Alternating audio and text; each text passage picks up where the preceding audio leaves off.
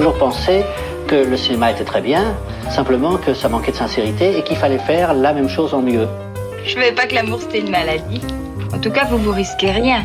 Vous vous êtes fait vacciner. 19h, 20h. Vraiment, il y a un mec surfait, c'est bien Mozart. Quoi. Mozart, Mozart. euh, Beethoven, c'est quand même autre chose, hein, je suis désolé. Bande à part avec Guillaume Durand sur Radio Classique. Je vais lui montrer qui c'est Raoul. Aux quatre coins de Paris qu'on va le retrouver éparpillé par petits bouts façon puzzle. Voilà, vous avez reconnu les voix évidemment de Michel Houellebecq, euh, celle de Bertrand Blier pour Bande à part et celle de François Truffaut au départ sur sa volonté d'améliorer le cinéma. C'est l'émission culturelle du dimanche soir sur l'antenne de Radio Classique et nous allons parler beaucoup de musique aujourd'hui avec Alexandre Desplat. Alexandre, bonjour. Bonjour. Bienvenue, c'est votre carrière que nous allons revivre et puis aussi cette interrogation qui est celle de beaucoup d'auditeurs de Radio Classique, c'est qu'ils considèrent tous maintenant que la musique de film est devenue en tout cas est partie intégrante de la musique classique. Vous y avez beaucoup contribué par un style qui est le vôtre, qui est très proche de la musique symphonique, très influencé aussi par cette musique symphonique.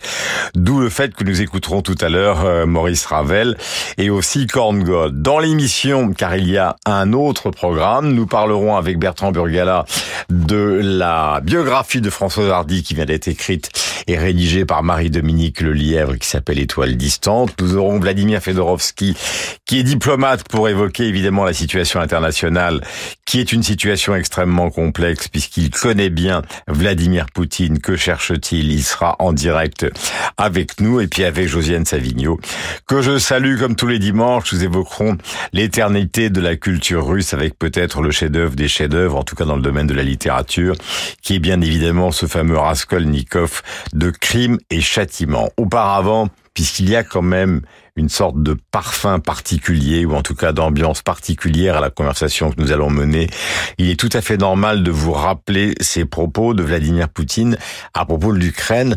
Et ce qui est intéressant dans ce qu'a choisi Philippe Gauff, c'est la date. Euh, écoutez Alexandre, ça date de 2005. S'il devait y avoir une présence militaire de l'OTAN en Ukraine, je n'y maintiendrai plus nos technologies de pointe et nos armements sensibles. L'Ukraine pourrait alors avoir des problèmes, je le dis franchement. Voilà à propos de 2005, euh, donc incroyablement prémonitoire par rapport à ce qu'on vit aujourd'hui. Mais en tout cas, c'est une question qui est posée aux artistes aujourd'hui un peu partout. Euh, il y a des gens comme Paul Ostea qui comparent Poutine euh, euh, à Hitler. Quand vous avez voyagé récemment aux États-Unis, quel sentiment avez-vous? Le premier sentiment, c'est qu'il a une voix très aiguë. Euh, le deuxième sentiment, c'est que c'est euh, c'est terrifiant, c'est euh, abominable de- d'en- d'envahir un pays, non? Enfin, on avait on pensait que c'était terminé ce, ce genre d'ânerie euh, Mhm. sur ce continent. C'est c'est horrible pour le peuple russe surtout. C'est au peuple russe, je crois qu'il faut penser. Et la culture russe, parce que c'est aussi là le sujet qu'on va aborder pendant cette émission. Il y a un cas qui est devenu un cas maintenant emblématique qu'on retrouve dans tous les journaux, c'est celui donc de Gergiev, ce grand chef d'orchestre euh, proche de Poutine. Certains considèrent comme trop proche de Poutine, qui maintenant est en gros interdit de tout. C'est-à-dire que il ne peut plus aller sur le sol américain et il ne peut plus aller à la Philharmonie de Paris, sauf à renier ses convictions qu'on peut qualifier de pro-poutiniennes. Il ne peut plus aller euh, euh, à Vienne. Euh, il ne peut plus enregistrer à Rotterdam ou donner un certain nombre de concerts. Est-ce que ça vous paraît juste qu'un artiste paye Ben, je ne sais pas quelle est sa proximité avec Poutine, mais si- s'il est avéré qu'il a, qu'il a perpétré des, des actes abominables euh, et que la justice s'en saisit très bien, mais euh, avant, avant, avant ça, je vois pas trop pourquoi on interdirait Gergiev, qui est un, un chef fantastique, un- musicien avant tout. Qu'est-ce qu'il a d'abord, lui, puisque vous connaissez particulièrement la musique, et et puis vous aimez la musique symphonique Qu'est-ce qu'il a par rapport à Laurine Mazel, qu'il a remplacé, ou Colin Davis, qu'il a remplacé aussi, l'un à Vienne, l'autre à Londres? C'est toujours difficile de, définir la, qualité d'un chef d'orchestre parce qu'elle est forcément multiple. C'est à la fois son âme de musicien, sa, science de l'équilibre de l'orchestre, sa vision d'une œuvre et euh, après le charisme et l'énergie qu'il transmet à ses musiciens. Et un c'est un monstre dans cette euh, dans cette lignée des, des grands de, de, de Kleiber ou de Karajan ou d'autres. C'est c'est euh, c'est un merveilleux musicien. Alors, première question, nous allons prendre notre temps parce que la situation euh, rend finalement une certaine forme de quiétude nécessaire. Beaucoup de gens se demandent d'où vient exactement la musique de film. il y a des compositeurs, des metteurs en scène, pardonnez-moi, qui écrivent leur musique. Ça a été le cas de Clint Eastwood et au départ, ça a été le cas de Chaplin. Beaucoup insistent sur le rôle essentiel qu'aurait joué euh, Maurice Ravel. Je vous propose qu'on écoute par exemple un extrait du concerto en sol et vous nous direz pourquoi.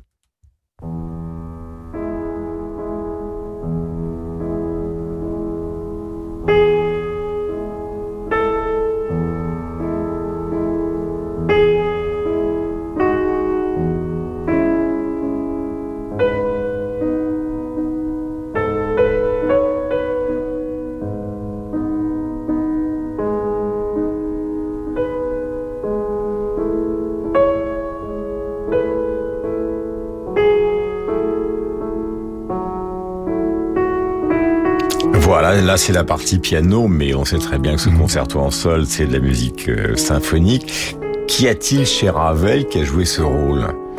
Bah, dans, ce deuxième, dans ce deuxième mouvement, il y a évidemment euh, une, euh, un espace que le tempo et les, la rythmique des accords offrent. Et c'est quelque chose de très visuel parce que justement, il reste de l'espace. Il n'envahit pas le l'écran, j'ai envie de, le projeter tout de suite dans un quelque chose de visuel. Et euh, ce, qu'a inventé aussi euh, Ravel, c'est à la fois une, c'est la combinaison entre une, une efficacité mélodique mm-hmm. très ciselée et une orchestration d'une grande virtuosité. Mm et, une grande transparence dans l'orchestration. On entend tout. C'est jamais des masses qui travaillent, c'est toujours euh, des effets de de sections différentes qui s'entremêlent. En, quoi Alexandre Desplat est cinématographique? Parce que parce que justement, ça laisse de l'air entre les notes. Ce n'est pas une masse. Vous comprenez C'est pas un mur de son mhm. qui vient euh, écraser l'image.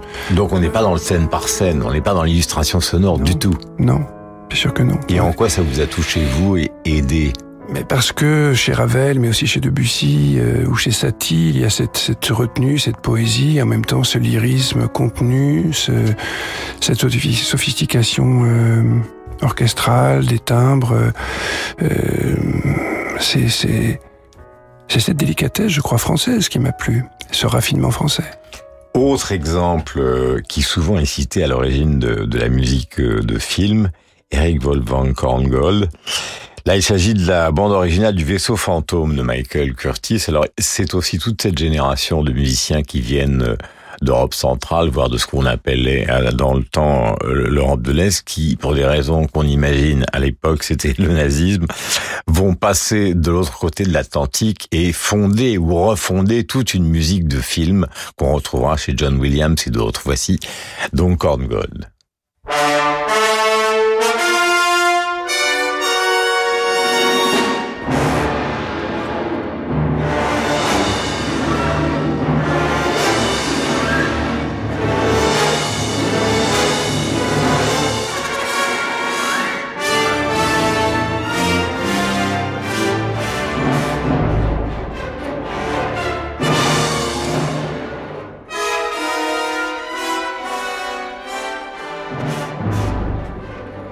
C'est la puissance. Voilà, où, on comprend que Korngold n'est pas français.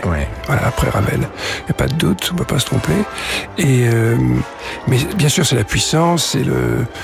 Euh, mais ce, qui est intéressant, c'est que on, le sait maintenant, évidemment, depuis longtemps, que c'est cet exode de, de de tous les artistes de la Mitteleuropa juifs qui ont fui euh, le nazisme mhm. dans les années 30.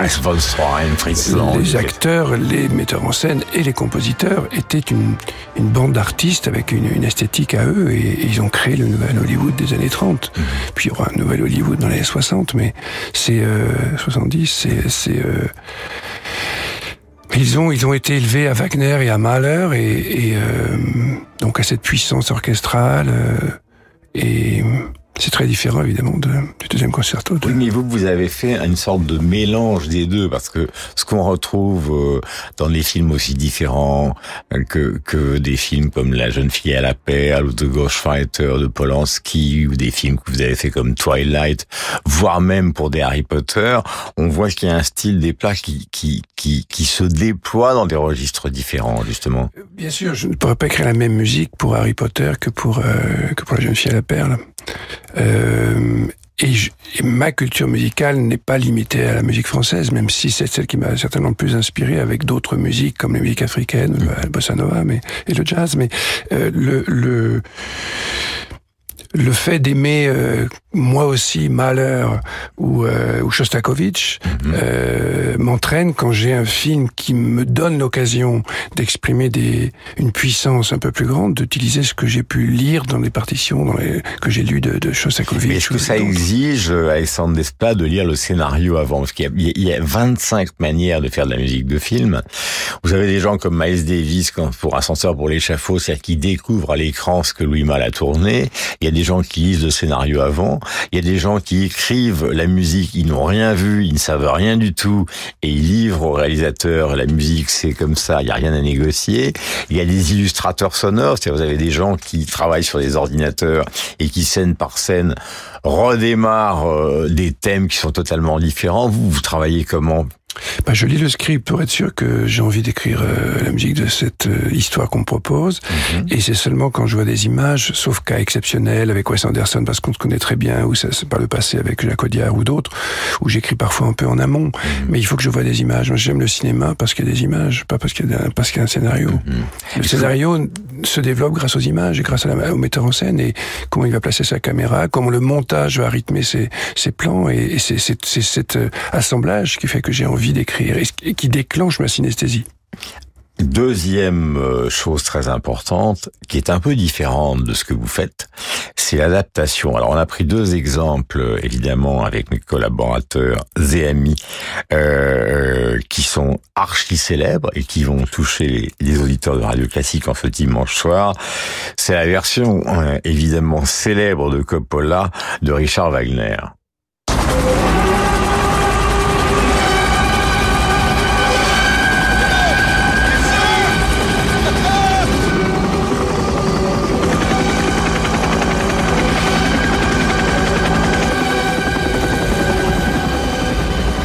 Voilà, les hélicoptères, le napalm, puis le surf.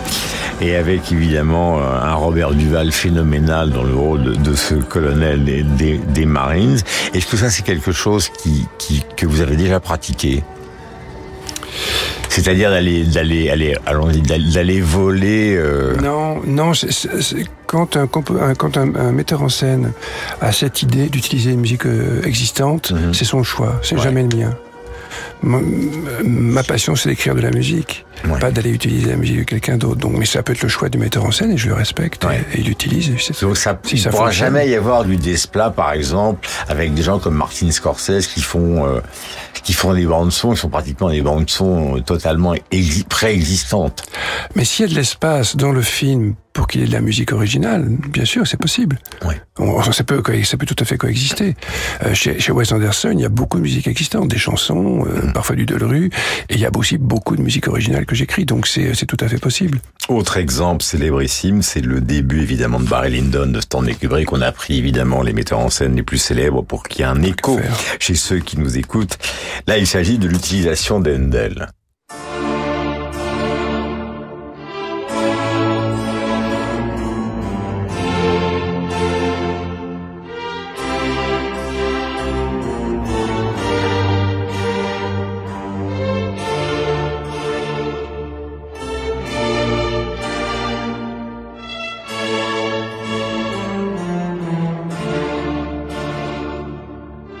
Voilà, Stanley Kubrick 1975. Alors, ce qui me touche Et une des questions d'ailleurs qui m'a toujours fasciné vous concernant, c'est qu'au départ, vous êtes flûtiste, Mhm.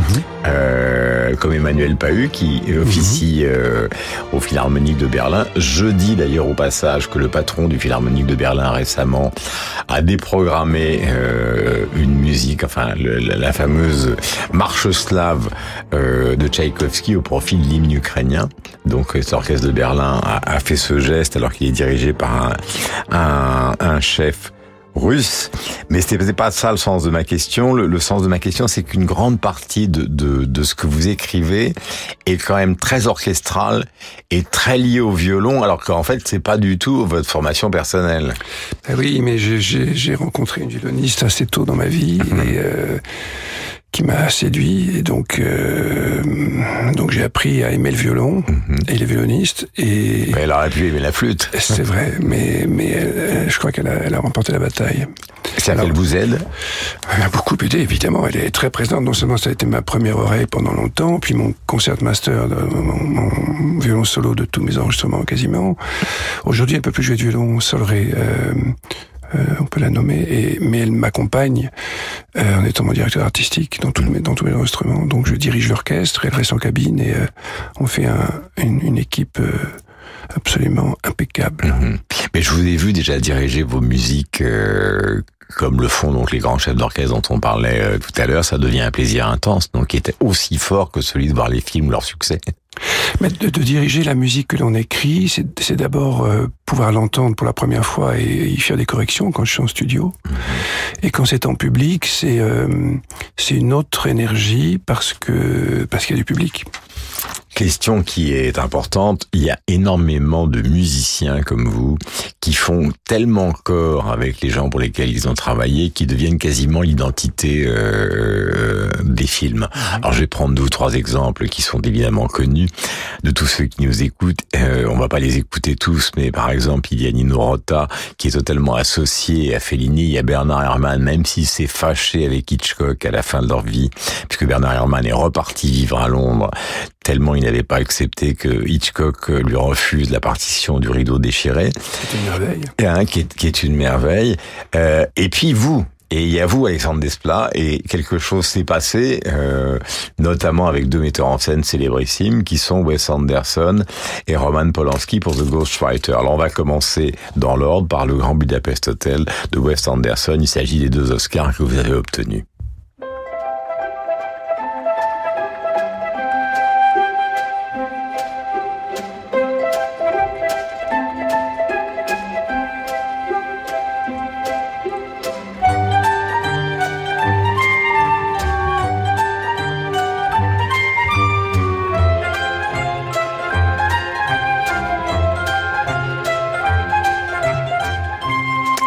Va à l'aveugle, la, la proximité est telle que... Vous voyez, je, marque les trois petits points pendant que la musique court, que ça devient beaucoup plus facile que quand on vous dit, euh, ou quand Clooney vous dit, bon, tu vas travailler pour moi.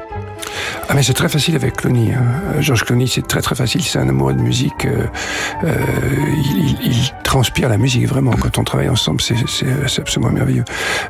Mais avec avec Wes, ça commence toujours toujours par euh, l'instrumentation. Encore tout à l'heure, j'ai reçu un, message de Wes pour un film qui est euh, qui est en train de tourner.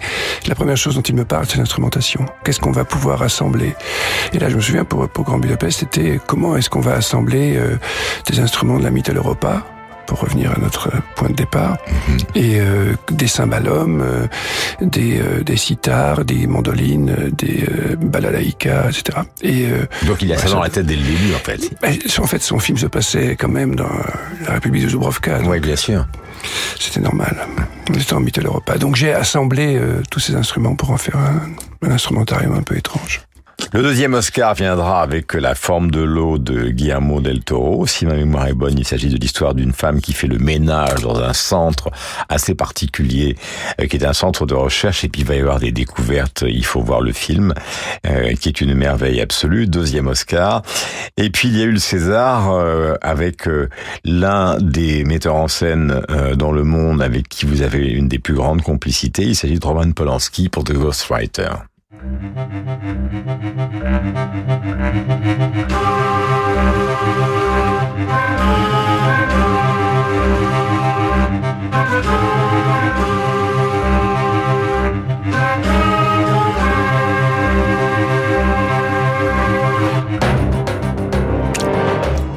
Alors, comment est née cette euh, collaboration amitié avec Roman Polanski? C'est Ghostwriter où, où j'ai reçu le, le, ce message de Roman qui m'a envoyé son script, euh, ce qui était très impressionnant parce que j'ai toujours été euh, fasciné par son cinéma et par les musiques de ses films. Hmm. Euh, Mais alors en général, lui, c'est un homme de bande parce que euh, son directeur de la photo polonais, euh, son directeur de la lumière polonais, tous les musiciens qu'il a qu'il a fait travailler pendant toute une grande partie de sa vie, qu'il a emmené à Los Angeles, y compris sur des films comme Chinatown, polonais, tous polonais, puis tout d'un coup, paf, des plats français. Bah oui, mais euh, peut-être que mon, j'avais aussi euh, déployé mes ailes et j'étais aussi euh, déjà entre l'Amérique et la France. Il y avait peut-être une, une, proximité qui semblait plus facile pour lui. Et, et puis il a dû entendre des musiques que j'avais écrites, j'espère. Mm-hmm. et, et c'était c'était un moment difficile parce que j'ai commencé avec lui. Euh, très vite, il a aimé ce que j'avais à, lui proposer, et mais il a été très vite euh, enfermé en, en, Suisse, comme vous vous souvenez.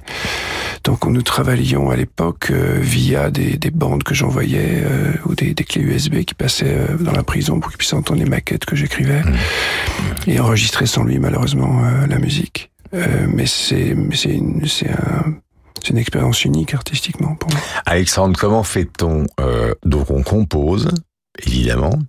Euh, et après, on va. Alors, vous vivez en France, hein, la plupart du temps, mais en même temps, vous vous êtes dédoublé à Los Angeles.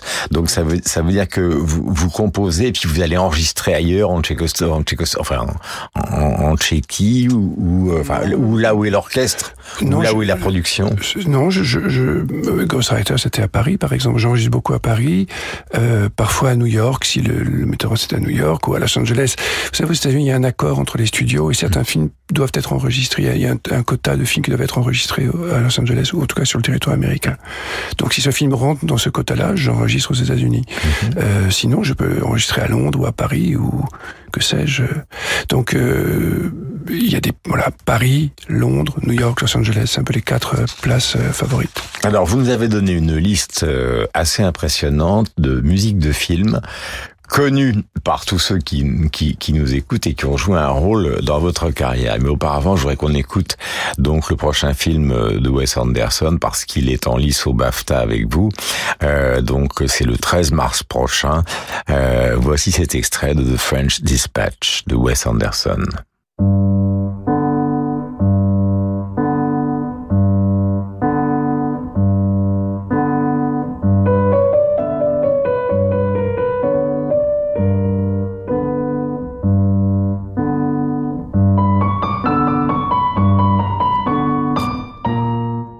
Suis qu'un mélomane approximatif, mais enfin, j'entends Satie. Ai-je raison? Parce que parce que quand j'ai lu le script de, de Wes, je lui dis que c'était son film le plus dada. Mm -hmm. euh, et donc dada, 1919, 1920, euh, Satie comme référence. Mais très vite, ça s'éloigne de Satie parce qu'il y a d'autres d'autres d'autres développements. Choisi, mais c'est pas non non non. Même dans ce, dans ce morceau-là, c'est parce qu'il y a la main gauche qui euh, qui fait cette pompe. Euh, vous remarquerez que Jean-Yves Thibaudet joue cette main gauche sans Donc, la pédale. pianiste français qui vit à Los Angeles, interprète extraordinaire de Gershwin notamment. Fantastique et de Bill Evans aussi, euh, entre autres. Mais euh, il n'utilise pas la pédale, ce qui est très difficile. C'est-à-dire que normalement on met la pédale pour pouvoir relever la main plus vite et aller jouer l'accord en revenant au, au, milieu du clavier. Là, il n'y a pas de pédale, donc sa main gauche doit aller extrêmement vite pour jouer l'accord avec la perfection que l'on peut imaginer de, de Jean-Yves. Un, un merveilleux pianiste, merveilleux musicien qui vit à Los Angeles. Alors, la sélection de films que vous nous avez donné, puisque nous arrivons au terme de cet entretien et ça fait du bien de parler de musique et de cinéma dans le contexte qu'on avait évoqué au début, on va prendre son temps euh, parce qu'il nous en reste peu euh, pour choisir ce que vous voulez. Vous avez choisi Alex North, donc, c'est la BO des Misfits. Euh, Nino Rota, celle de Rocco et ses frères. John Williams, donc, pour Présumé innocent d'Alan Pakula. Jar pour Witness de Peter Ware. Jerry Goldsmith pour La planète des singes de Franklin Schaffner. Et Georges Delerue pour La peau douce de François Truffaut. Vous aspirez un grand coup et vous y allez. Je choisirai les Misfits dans la version du Trafic Quintet avec Solré.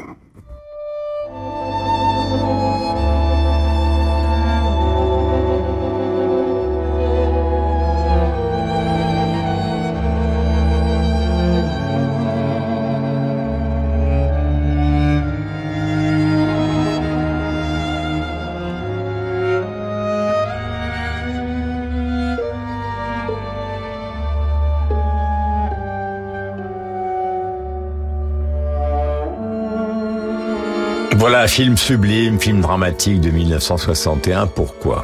C'est une très bonne année d'abord.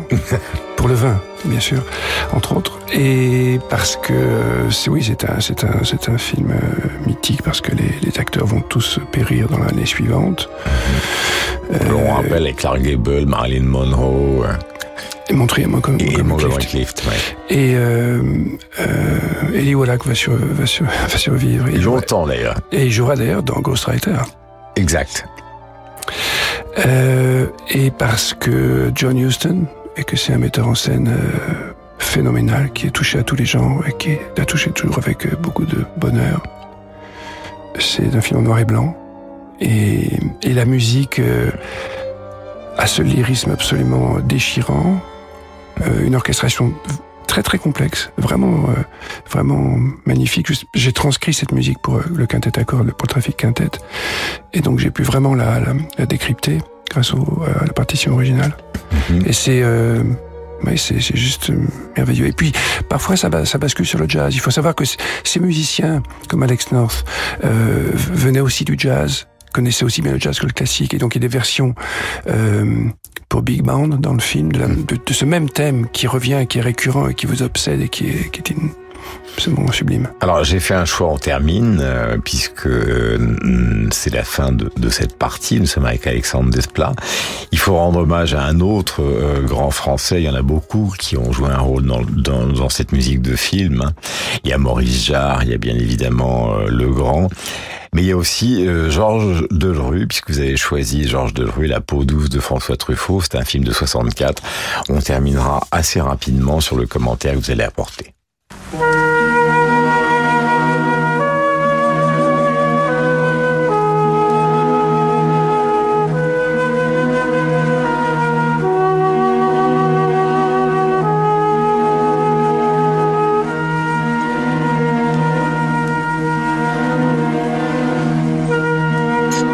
revenir Ravel du début de notre conversation, voilà l'économie de moyens et en même temps une, grande profondeur, euh, de l'espace laissé autour de, ces instruments, cette flûte euh, qui est l'instrument principal, flûte en sol, je crois, et, euh, c'est la poésie, la retenue,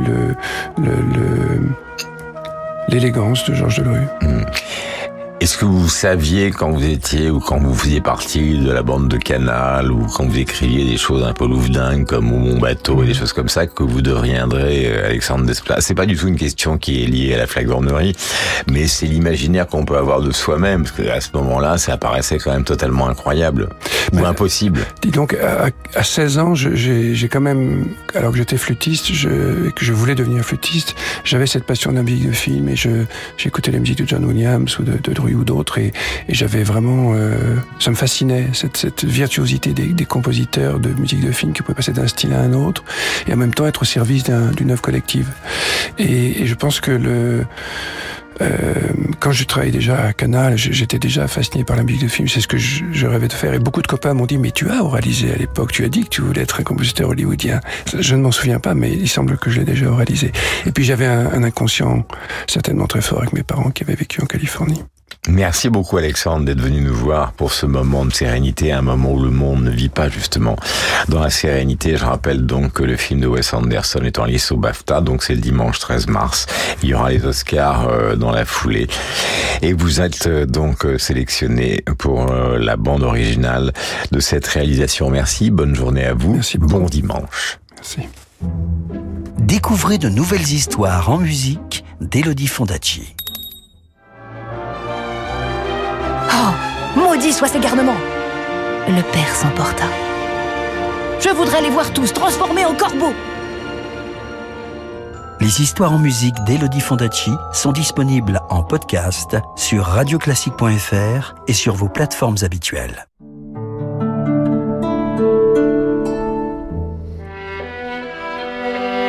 Découvrez Nos Dames, le nouvel album du contre-ténor Théophile Alexandre et du quatuor Zaïd.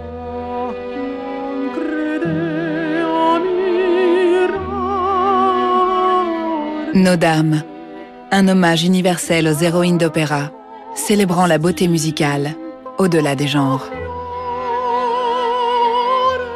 Nos Dames, le nouvel album événement. Bonjour, c'est Alain Duo. En septembre, retrouvons-nous pour une croisière radio classique d'Athènes à Livourne sur un yacht ponant au design raffiné pour le septième festival de piano en mer avec Nicolas Angelic, les Italiens Vanessa Benelli Moselle et Maurizio Ballini, Tanguy de Villancourt et le vainqueur du Reine Elisabeth, Jonathan Fournel. Grand luxe pour les doigts. Réservez votre croisière Ponant Radio Classique au 04 91 300 888 sur ponant.com ou dans votre agence de voyage. Messieurs, je vous en prie, je voudrais venir avec vous, vous voyez. Je voudrais apprendre, apprendre votre art. Il y a longtemps, dans un village reculé de Pologne, un homme se cache. Son passé le hante. Guérisseur célèbre, il n'a jamais su d'où lui venait ce don. Un jour, tentant de le transmettre, il le perd. Chaman d'Elisabeth Bouchot avec Grégory Manoukov à partir du 8 mars au Théâtre de la Reine Blanche à Paris. Réservation sur reigneblanche.com. Bonjour, c'est Ophélie Gaillard. Avec mon nouvel album A Night in London, découvrez les pépites musicales concoctées par des compositeurs géniaux venus faire fortune à Londres au milieu du XVIIIe siècle. Handel, Porpora, Geminiani, Oswald, avec la participation de mes amies et exceptionnelles chanteuses Sandrine Pio et Lucille Richardot. A Night in London par Ophélie Gaillard et le Pulcinella Orchestra, un disque aparté. L'Orchestre de Paris et son nouveau directeur musical Klaus Makela vous proposent deux concerts à la Philharmonie de Paris. Les 9 et 10 mars, le fougueux et romantique concerto numéro 1 pour piano de Rachmaninoff avec Yuja Wang, puis les 16 et 17 mars, le concerto pour piano numéro 22 de Mozart avec Leif Ove Hansness, suivi de la dernière partition achevée de Mahler, l'Adagio de sa dixième symphonie. Klaus Makela et l'Orchestre de Paris, les 9 et 10 mars avec Yuja Wang et les 16 et 17 mars pour un programme Mozart-Mahler à la Philharmonie de Paris. L'Opéra Royal de Versailles présente l'opéra Atis de Lully dans une nouvelle production associant la fougue musicale de Leonardo Garcia Alarcón et la splendeur chorégraphique d'Angelin Prège-Locage. Ce chef-d'œuvre emblématique du baroque français, surnommé l'Opéra du Roi, reprend vie sur la scène de l'Opéra Royal de Versailles. Ne manquez pas la tragédie poignante d'Atis du 19 au 23 mars. Réservation sur châteauversailles-spectacle.fr.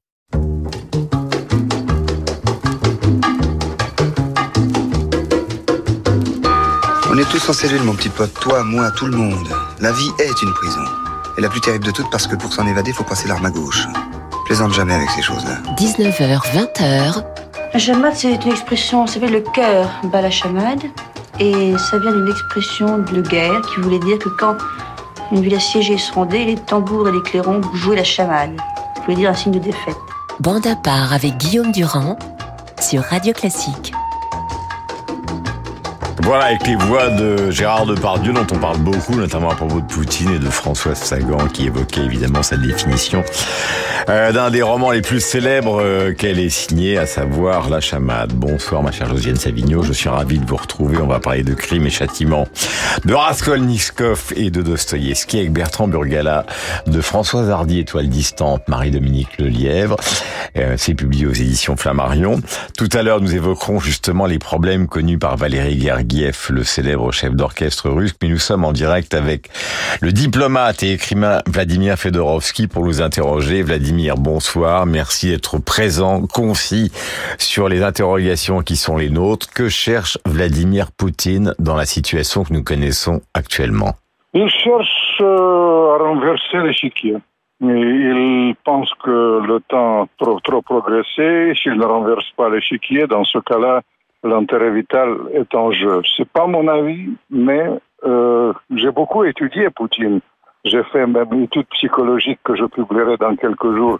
Poutine, l'Ukraine et euh, les faces cachées. Et j'explique son fonctionnement. Il, il, il agit comme un hooligan de Saint-Pétersbourg, de Leningrad. Quand il était un enfant abandonné de la rue, il va jusqu'au bout de sa logique il n'a peur de rien et tout ça ne préfigure un monde de tous les dangers. Emmanuel Macron, le président de la République, a dit il faut s'attendre au pire. Donc on va pas rentrer dans le détail, mais je, je, vais résumer la situation. Vous avez beaucoup de stratèges actuellement qui considèrent que Poutine veut, au fond, euh, geler la situation dans le sud de l'Ukraine notamment l'accès à la mer, qu'il se contentera de ça et qu'après il négociera avec les Occidentaux. D'autres qui considèrent qu'on est parti pour une sorte d'apocalypse avec peut-être le nucléaire. Quelle est la version que vous avez? Euh, J'ai les deux, parce que Poutine est tout à fait rationnel. Évidemment, il veut changer et assurer ses frontières. Mais euh, il y a tellement d'approximations. J'ai travaillé beaucoup pendant la guerre froide. Et à l'époque, il y avait des règles. Aujourd'hui, il n'y a pas de règles. On va vers une nouvelle guerre froide empire. Le partage du monde, l'OTAN qui était renforcé par Poutine. Et vous avez renforcé Poutine en le jetant dans les bras de la Chine. On bloque Chine, Russie de l'autre côté, Mhm. avec les sanctions qui n'ont pas donné grand-chose, le gaz dix fois plus cher, peut-être euh, le choc pétrolier.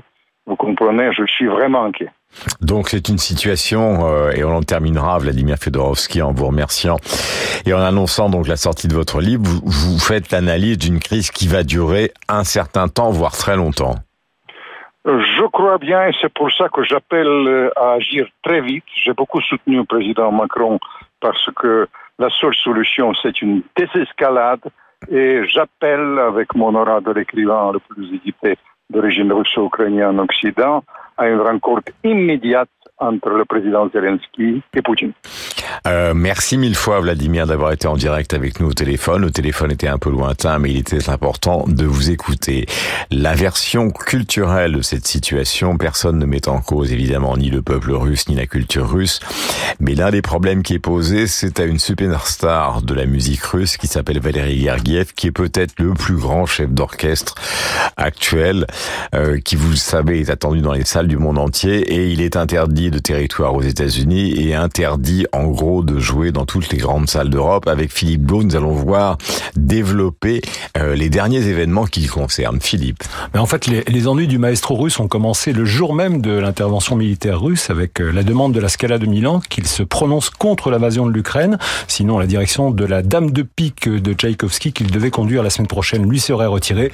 Comme il n'a pas répondu à cet ultimatum, eh bien, l'institution milanaise l'a remplacé par Timur Zangief, jeune chef d'orchestre de 27 ans qui, lui aussi, est russe. Le lendemain, on apprenait que le Carnegie Hall de New York avait déprogrammé les deux concerts que Gergiev devait diriger le week-end dernier. Dans le même temps, la direction du Philharmonique de Munich, dont Gergiev était le directeur musical depuis 2015, lui a demandé également de prendre position contre l'intervention russe. Et mardi dernier, faute de réponse de sa part, l'institution bavaroise a donc annoncé sa révocation. Même sanction de la part du festival suisse de Verbier qu'il dirigeait et du festival d'Édimbourg dont il était le président d'honneur. Toute la semaine, ces annonces d'annulation de concerts qu'il devait diriger se sont multipliées, notamment à Rotterdam, vous en avez parlé tout à l'heure avec le Philharmonique, ou encore à Prague pour le festival Dvorak qui se déroulera en septembre. Et puis en France, c'est la Philharmonique de Paris qui a annoncé la déprogrammation de deux concerts qu'il devait diriger en avril et le Théâtre des Champs-Élysées qui a déprogrammé la série de concerts qu'il devait conduire la saison prochaine. Valérie Gergiev reste évidemment directeur général et artistique du Théâtre Mariinsky de Saint-Pétersbourg, qu'il a contribué à relancer dans les années 92, 90, Saint-Pétersbourg, dont le premier adjoint au maire de l'époque était Vladimir Poutine. Exactement. Voilà, avec le maire qui était Alexandre Sobchak. C'est aux musiciens que je m'adresse. Euh, bonjour Bertrand. Est-ce que vous trouvez ça normal je sais pas du tout quoi qu'en penser. C'est-à-dire, je trouve toujours délicat dans l'autre sens quand les artistes se prononcent euh, d'une façon générale comme si leur voix avait plus de poids que celle d'un autre. Il y a une espèce de suffrage censitaire que je trouve toujours euh, embêtant. Et c'est très bien que des artistes aient des positions, euh, pensent quelque chose, bien sûr. Mais là, le fait que le statut d'artiste leur donnerait un poids plus euh, plus important que la, la voix d'un chaudronnier euh, ou, euh, ou d'une infirmière, ça me paraît euh, ça me paraît toujours bizarre. Après, ce qui est drôle, je sais pas ce qui va se passer. Ce qui est incroyable, c'est Gergiev, quand même, c'est un chef extraordinaire. Tout le monde était quand même en extase devant lui. Donc je, je, me demande ce qui va se passer dans quelques dans quelques semaines. Vous savez que la question se pose en France. Si vous regardez le compte Twitter de Gérard Depardieu, il y a des gens qui, après les passages russes et même euh, l'amitié fut-elle passagère avec Kadyrov, euh, font que Depardieu, euh, ben maintenant là, il y a une sorte de partage de midi entre ceux qui l'aborent et lui demandent euh, de définitivement rendre son passeport français et ceux qui considèrent qu'au fond, il est, il est au-delà de tout ça. Parce qu'il y a beaucoup de gens qui, qui, qui, qui, font la guerre avec, qui aiment bien faire la guerre avec la peau des autres. Et il y a beaucoup de ce que les Anglais appellent keyboard warriors. Donc beaucoup de guerriers du clavier actuellement. Et euh, je sais pas du tout ce que ça va, enfin je sais pas si ça va engendrer des choses intéressantes ou pas. Moi je, je vous dis ça parce que j'ai toujours détesté, euh, j'ai jamais aimé le KGB. Euh, donc les KGBistes, euh, affairistes à la Poutine, etc. Ça m'intéresse pas. J'ai jamais compris la, la poutinolatrie. Donc, mais l'espèce, cette espèce de façon de faire la guerre par procuration, je la trouve toujours un peu, ni un peu isolante. C'est-à-dire euh, ni ce régime, ni la chasse aux sorcières. Non, c'est-à-dire que je pense qu'il y a des choix qu'il faut faire. Il faut prendre parti, mais il faut les prendre. Euh, ça me fait pas, ça m'intéresse parce que souvent certains des arguments qu'on a entendus au départ pour défendre l'intervention de la Russie, c'est ceux qu'on entendait euh, pour défendre la Serbie. Quand on nous disait le Kosovo, le berceau de la Serbie, là on nous disait l'Ukraine, le berceau de la Russie, etc. Et c'est les mêmes qui, euh, quand il y a eu les bombardements de l'OTAN, il y a eu toute une petite droite littéraire qui trouvait formidable d'aller dire euh, vive la, Serbie sans rien connaître de la complexité de ce qui se passait en Yougoslavie, qui est quand même qui était subtil. Et, et on ne pouvait pas avoir une vision manichéenne. Je suis pas du tout en train de dire euh, que, que tout se vaut, mais en l'espèce, sans prendre à Gergiev, bon bah ouais, tout le monde sait que c'était un peu le chef officiel du régime il me semble, mais euh, mais euh, mais c'était un très bon chef. Enfin, c'est un bon un très bon chef. Je sais pas. Je vous disais, je vous dis des trucs, mais j'ai aucune. Euh, enfin, j'ai j'ai pas d'opinion. Ne vous inquiétez pas parce que l'hésitation est radiophonique. Les gens ah détestent qu'on assène. Non, mais voilà qu'on assène des vérités euh, qui sont des vérités qui sont évidemment dans un contexte pareil particulièrement euh, variable. Euh, avant qu'on vienne ensemble au, talent euh, de Françoise Hardy, en tout cas celui vu par Marie-Dominique Lelièvre, vous connaissez bien son œuvre, c'est publié chez Flammarion. Je voudrais qu'avec Josiane, et c'était important à l'occasion de ce qui se passe actuellement, nous nous apesantissions sur la culture russe. Alors on a un choix gigantesque, tout à l'heure on parlait de la puissance de Gergiev dans Tchaïkovski, on aurait pu parler d'Ivan Bounine, de la sororité de Tchekhov, de de Tolstoï, et vous avez choisi euh, le, le titre est évidemment au cœur de ce qui nous arrive. Crime et châtiment, c'est l'affaire de Raskolnikov, donc euh, cet homme désargenté qui finit par assassiner son usurière et le témoin du meurtre. Il faut re-raconter cette histoire parce que J'aurais, pu, pu, choisir les démons aussi. Il faut plus dire les posséder maintenant. Il faut dire les démons. J'aurais pu choisir les démons.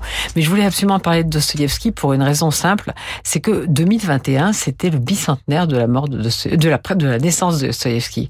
Il n'a pas été très célébré en France. Alors que le centenaire, avait été très célébré, notamment par André Gide. Là, il y a eu un livre de Julia Kristeva très intéressant qui s'appelle Dostoevsky face à la mort, mais il y a eu une espèce de silence sur ce bicentenaire de la naissance de ce très grand écrivain. Alors, je l'ai choisi plutôt que Tolstoï parce que je le préfère. Écrit et châtiment, ben, écoutez, je crois qu'il faut toujours entendre un écrivain. Je vais lire les, les premières lignes parce que ça en dit beaucoup, parce qu'il y a cette histoire de la, la logeuse. Au début de juillet, par une chaleur torride, un jeune homme sortit à la fin de la journée de la chambre qu'il occupait dans la ruelle S et lentement, d'un air indécis, se dirigea vers le pont K. Sa chambre se trouvait sous les combles d'une haute maison de cinq étages et ressemblait davantage à un placard qu'à un logis. Dans l'escalier, il avait réussi à éviter une rencontre avec la logeuse. Évidemment, la logeuse, il lui doit beaucoup d'argent. Et, il décide que, il a dû interrompre ses études par manque d'argent, mais il décide qu'il est quand même promis à une grande chose, et cette grande chose serait accomplir un meurtre. Et comme vous l'avez dit, il l'accomplit, et finalement, il y a toute une interrogation sur euh, est-ce qu'il est, on devient un assassin sans vraiment savoir pourquoi, comment on joue son destin. C'est un personnage extraordinaire, vous êtes bien d'accord Absolument. Mais je voudrais dire un mot d'un Ukrainien quand même. Eh bien, Andrei Kourkov, il est né en 1961, il vit à Kiev Il écrit en russe. Il a 14 livres traduits en français, bien qu'il soit pas très connu en France. Donc c'est pour ça que je voudrais au moins que, grâce à Radio Classique, on le découvre. Son dernier livre vient juste de sortir. Ça s'appelle les abeilles, les abeilles grises et ça se passe dans un petit village justement de cette zone grise. Et c'est une histoire entre euh, les milices euh, pro euh, pro russes et, l'armée ukrainienne. Et Andrei Kourkov a écrit ce matin un, un beau texte dans, dans Libération où il dit je veux rester à Kiev parce que je ne veux pas euh, qu'on m'enlève mes routes habituelles. Et donc, c'est publié chez ah, Chez Liana Levy. Tous les livres de, tous les livres de André Kourkov sont publiés chez Liana Levy en français. Nous sommes donc avec Josiane Savigno, avec Bertrand Burgala. Euh, c'est bande à part. Le dimanche soir, entre 19 et 20 heures, toute l'actualité culturelle.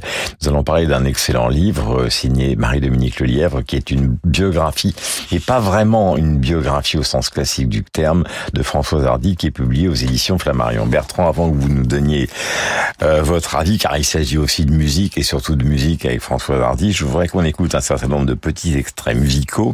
Il s'agit de quelqu'un qui l'a bien connu. Commençons par lui, Jean-Marie Perrier. C'est très curieux parce qu'au fond, on, on s'est mis ensemble sans vraiment le décider et on s'est séparés sans vraiment le vouloir. Je suis vraiment un con de ne pas m'être plus occupé d'elle, de la jeune fille, et trop de, de, de l'image. François Hardy sur Jacques Dutronc, voici ce qu'elle dit. Il était pétrifié par moi, moi j'étais pétrifiée par lui. Il y a même eu un moment où je pensais que rien ne se passerait jamais. On avait des points communs comme ça de, de timidité. Et, mais euh, lui, par contre, avait un sixième sens que moi je n'ai jamais eu. Et enfin, quand même, je sentais qu'il y avait quelque chose, mais je, je, jamais je n'aurais osé faire un premier pas. Et, et c'est lui qui a fini par le faire avec la complicité de, de ses amis. François Hardy est au Petit Conservatoire de la chanson, c'est un peu plus tard. Elle habite rue d'Aumale, tous les garçons et les filles. Voici à la fois la présentation et la musique, c'est ce qui lancera sa carrière. Voulez-vous dire vous-même votre nom Françoise Hardy. Voilà, mademoiselle Françoise Hardy, pour bien l'entendre, on est obligé de l'écouter.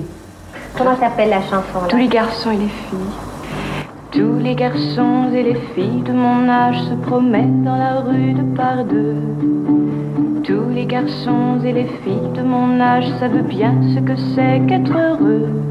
Et les yeux dans les yeux, et la main dans la main, ils s'en vont amoureux, sans peur du lendemain. Oui, mais moi, je vais seul par les rues l'âme en peine, oui mais moi je vais seul, car personne un ami astrologue, euh, c'est ce qu'écrit Marie-Dominique Lelièvre de Françoise Hardy, dit à chaque fois qu'elle a une peine de cœur, ça lui fait une chanson. En voici une autre qui est célébrissime, qui a été écrite, il faut être précis, donc en 1973, au 10 rue Saint-Louis en Lille, où seule elle attend un enfant. La chanson est destinée au père.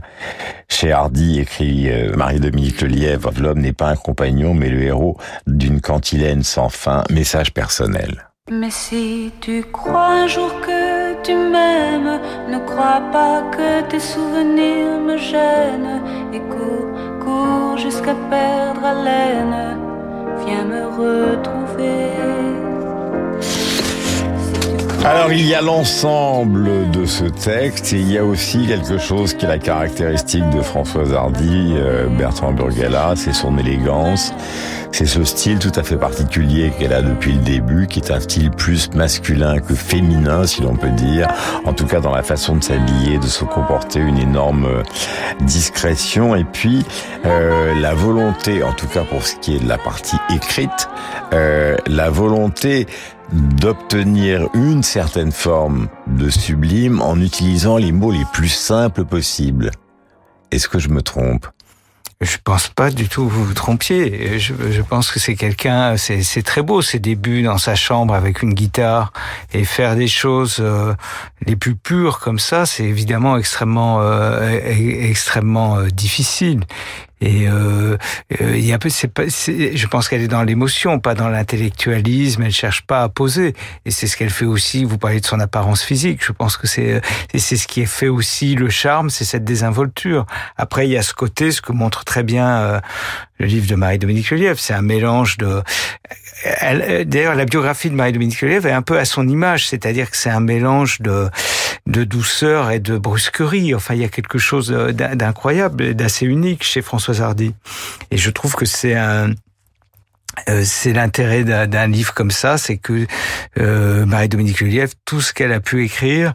Bardot, euh, Sagan, Gainsbourg oui, c'est sur ces espèces de, ouais, sur les grands mythes français, souvent à travers leurs maisons, leurs intérieurs, mhm.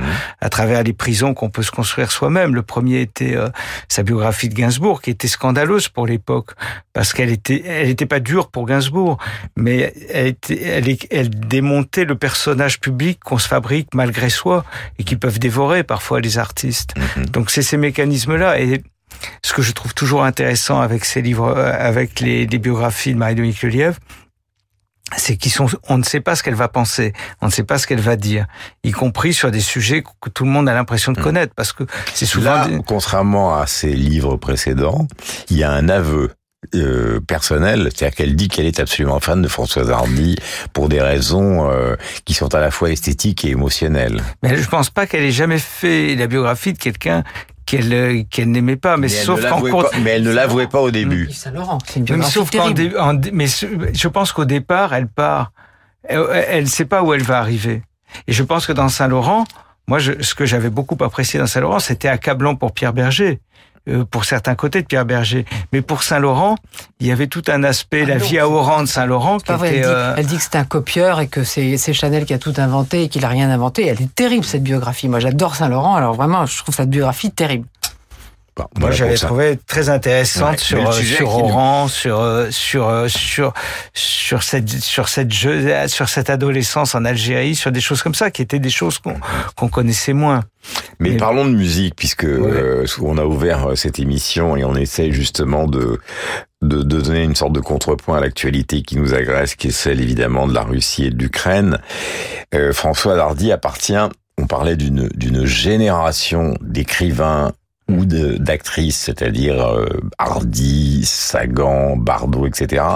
Qu'est-ce qu'elle a apporté à sa génération, qui est celle justement de ce qu'on appelle les yéyés, sauf que elle, c'est la yéyé sophistiquée au sens le plus noble du terme. Oui, mais c'est marrant parce que ce qu'on a appelé les yéyés, c'était très dévalorisant mais il y avait des personnes remarquables. Et ce qu'on a complètement oublié, il y a beaucoup de femmes.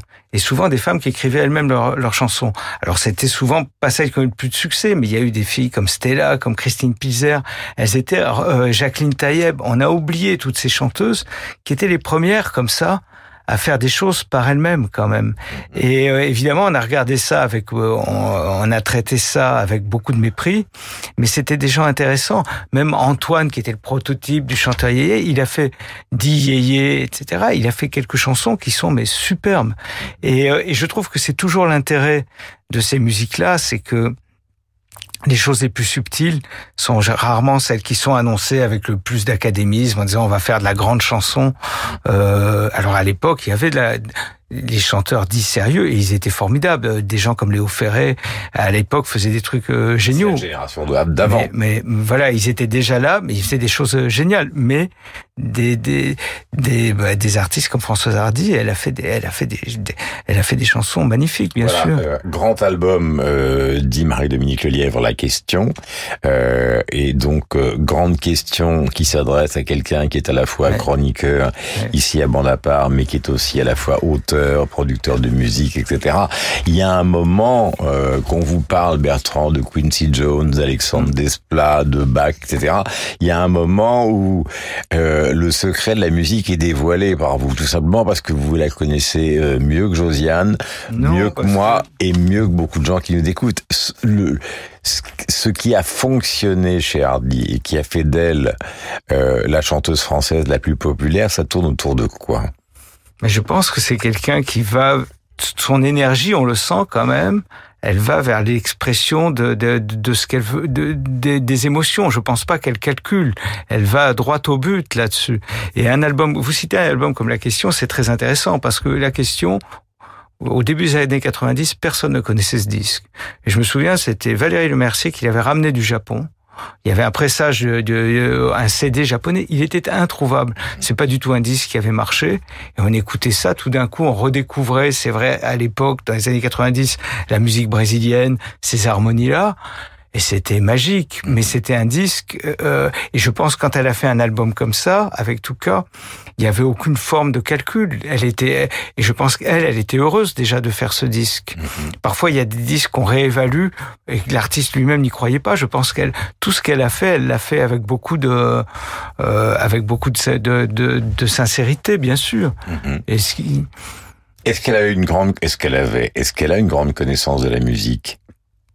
Je, écoutez, je ne sais pas. Je, je enfin, j'ai rencontré, j'ai, mais j'ai jamais travaillé avec elle. Mais quand on voit ce qu'elle fait, je pense qu'elle a, elle a une vraie musicalité. Elle connaît très bien, euh, oui, de la musique. Si je, je sais pas, si elle, elle écrit pas les arrangements ou des choses comme ça, mais elle a une vraie.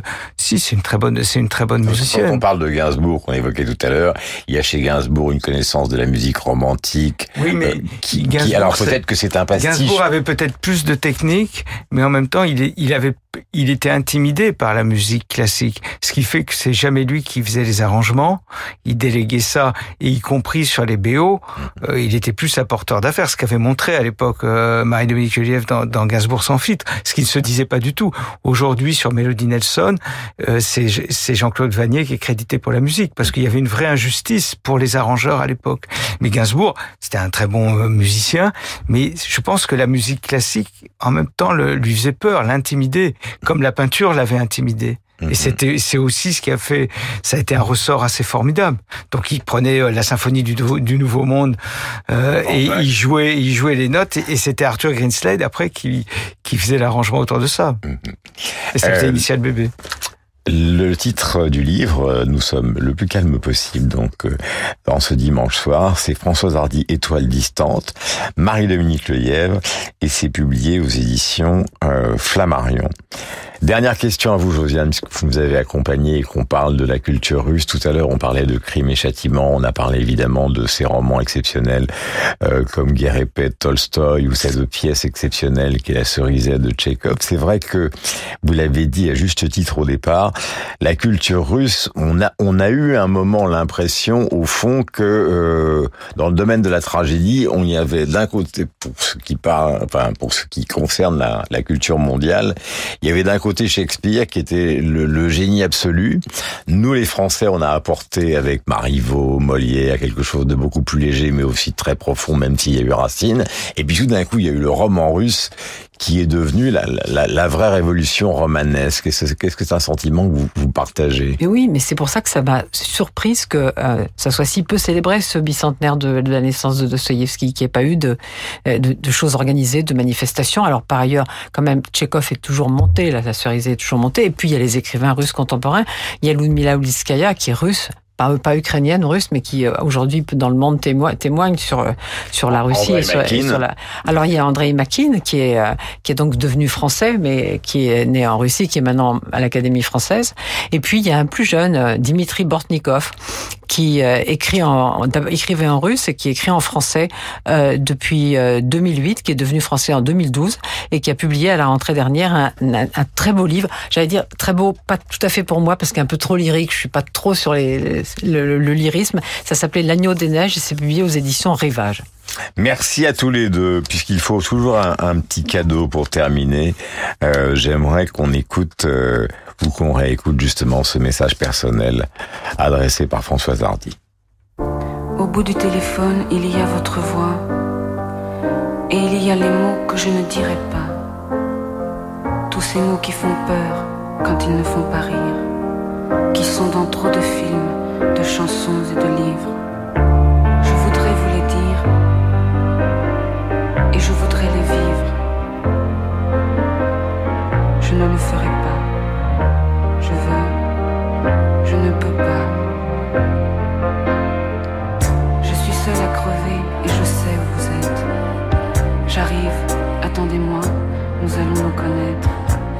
Préparez votre temps, pour vous j'ai tout le mien.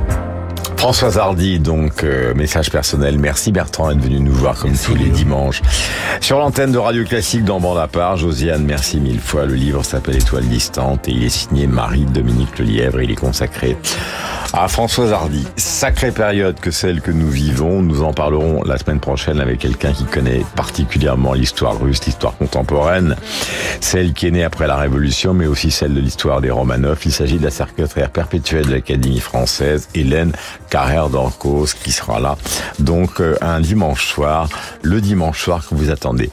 Ciao Bertrand, ciao Josiane, à la semaine.